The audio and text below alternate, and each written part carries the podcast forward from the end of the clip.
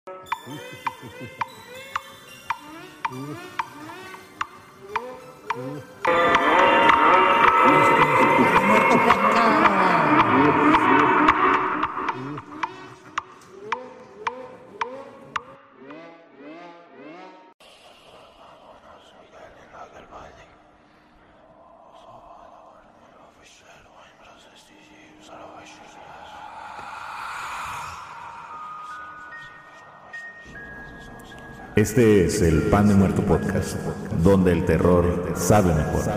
El único pan con cero calorías y 100% de su gestión. Las almas en pena con pan son buenas. Y si aún no tienen su pan favorito, pausen el episodio y vayan por uno para ustedes y su terreno para ahorcamientos más queridos.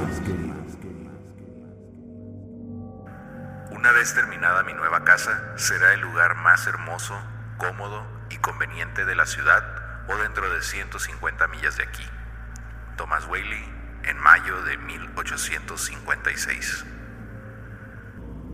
Bienvenidos al episodio número 30 del Pan de Muerto Podcast, un espacio en donde yo, Abraham Rocha, a lo largo de estos 30 episodios les he compartido un poco acerca de historias que me han fascinado desde que era niño. A lo largo de esos 30 episodios hemos hablado de apariciones, intaglios, sangre, chaneques, creepypastas, lugares malditos, asesinos, monstruos y demás. Pues este episodio no será la excepción.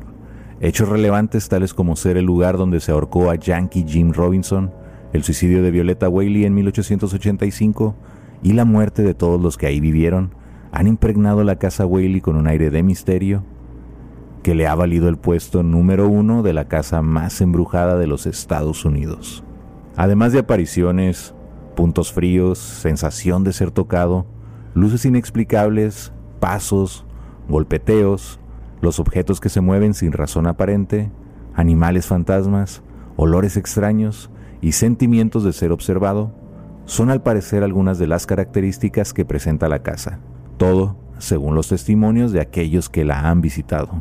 Y tengo algo que decir a las personas que me han apoyado participando en el podcast, enviando relatos, mandando mensajes. Les quiero dar las gracias. De verdad, muchas gracias por su apoyo y como forma de agradecimiento les voy a regalar una camiseta del Pan de Muerto Podcast, así que estén pendientes a través de las redes sociales, pues ahí les avisaré cuando estén listas. Y si tú quieres comprar una camiseta y apoyar al canal, Igualmente en Instagram habrá más información o ponte en contacto conmigo. Al final daré las redes sociales del podcast. Sin más que agregar, apaga las luces, ponte cómodo, ten a la mano tu bebida preferida, cierra los ojos y disfruta de este relato. La Casa Whaley o el Museo de los Whaley. Localizada en el 2476 de la Avenida San Diego en la ciudad de San Diego, California, la casa de estilo neogriego de dos pisos, diseñada por Thomas Whaley, construida con sus propios ladrillos, pues Thomas Whaley tenía su fábrica de ladrillos en la calle Conde, con muebles de caoba y palo rosa, cortinas de damasco, alfombras traídas desde Bruselas y con un costo de más de 10 mil dólares una vez terminada.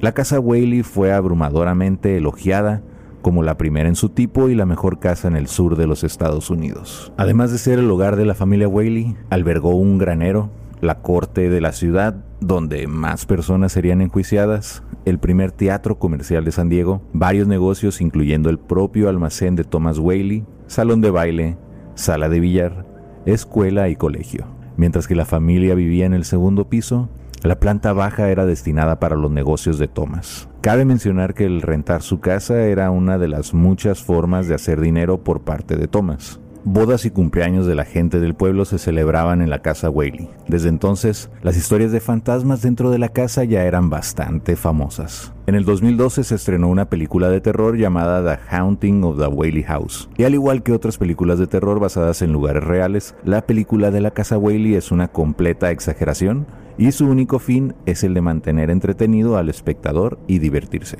Pero, ¿quién fue Thomas Whaley? Thomas Whaley nace un 5 de octubre de 1823 en la ciudad de Nueva York. Estudió en Connecticut y Washington de 1830 a 1840. Después de esto viajaría a Europa con su tutora Emile Malet, donde pasaría algunos años. Su abuelo y su padre siempre estuvieron relacionados con la política, el gobierno y los conflictos armados de la época. Se dice que inclusive fueron buenos amigos de George Washington.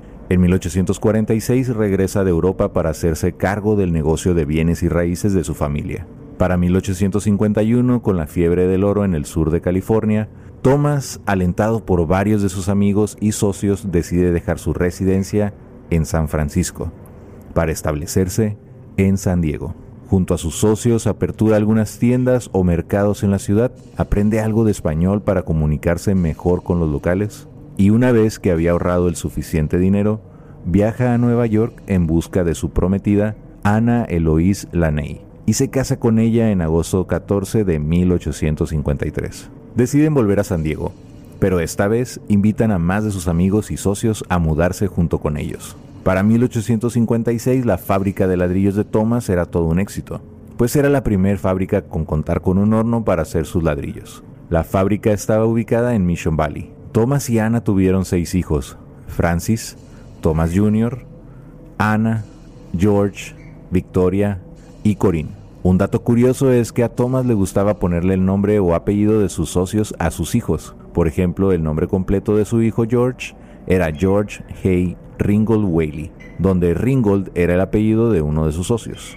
En 1855 compra la tierra en donde construiría su casa, la cual estuvo lista tan solo un año después. Aquí es donde comienza la historia, pues este era el sitio donde se realizaban las ejecuciones de ladrones y bandidos de la ciudad. Inclusive Thomas fue testigo del ahorcamiento de un hombre conocido como Yankee Jim, y como ahí eran ejecutados, pues los cuerpos de todos esos condenados se sepultaban ahí mismo. De hecho, muy cerca de la casa Whaley está un cementerio, pero Thomas no creía en ese tipo de tonterías, no creía en maldiciones ni fantasmas por lo que por un buen precio compró ese terreno. En 1858 varias de sus tiendas se incendiaron por completo. Este incidente, junto a diferentes conflictos armados en la zona y la muerte del pequeño Thomas Jr. a causa de una terrible fiebre, lo obligan a cambiar parte de sus negocios a San Francisco, Alaska y después Nueva York. Varios años después, y ya que las cosas estaban más tranquilas, regresaría a San Diego. En 1868, pues su madre había fallecido dejándole una cuantiosa herencia, dinero con el cual haría arreglos en su casa y además invertiría en más oportunidades de negocio en la zona. En 1888 ya era un hombre retirado. Para ese entonces ya contaba con varios terrenos en Old Town, el Nuevo San Diego y la playa. Además estuvo activo en la política teniendo el cargo de tesorero y después secretario de la ciudad.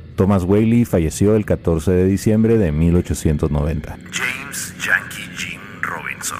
El primer ente o fantasma documentado en la propiedad de los Whaley es el de Yankee Jim. James Robinson era originario de Australia y un bandido que robaba caballos. Se dice que encontró oro en 1849 cerca de Forest Hill. Trató de ocultarlo de los mineros, pero al final su plan no funcionó. Después de una serie de incendios en esta zona, levantaron la atención de los pobladores. Aunque no se le acusó propiamente de los incendios, sí había sospechas de que había sido Robinson. Esto, sumado al hecho de que se le conocía por ser un ladrón, le ganaron la expulsión de Forest bajo la amenaza de que si regresaba al pueblo sería ahorcado. Tiempo después, James Robinson sería detenido y acusado de hurto mayor tras intentar robarse un bote en San Diego en 1852. Fue sentenciado a la horca, pero por ser un tipo bastante alto y corpulento tuvieron que subirlo primero en el techo de un carruaje para que después los caballos jalaran del carruaje y Yankee Jim cayera colgado, en lo que hoy es el costado de la casa de los Whaley. Para empezar con la caída no se fracturó el cuello. El tipo era tan alto que alcanzaba a tocar con las puntas de sus botas el suelo, por lo que se balanceó de un lado a otro por horas, alargando así su agonía, hasta que por fin murió asfixiado. Thomas Whaley presenció el ahorcamiento de Yankee Jim hasta el final. Aún así, decidió comprar el terreno para construir su casa. Parece ser que poco después de que la pareja y sus hijos se mudaran a la casa, se oyeron fuertes pisadas moviéndose por esta. Whaley los describió como pisadas hechas por las botas de un hombre gigante. Finalmente se llegó a la conclusión de que estas pisadas pertenecían al fantasma de Yankee Jim Robinson. Lillian Whaley, la hija más joven de los Whaley que vivió en la casa hasta 1953, se había convencido de que el fantasma de Yankee Jim tenía embrujada la vieja casa. Thomas Whaley Jr.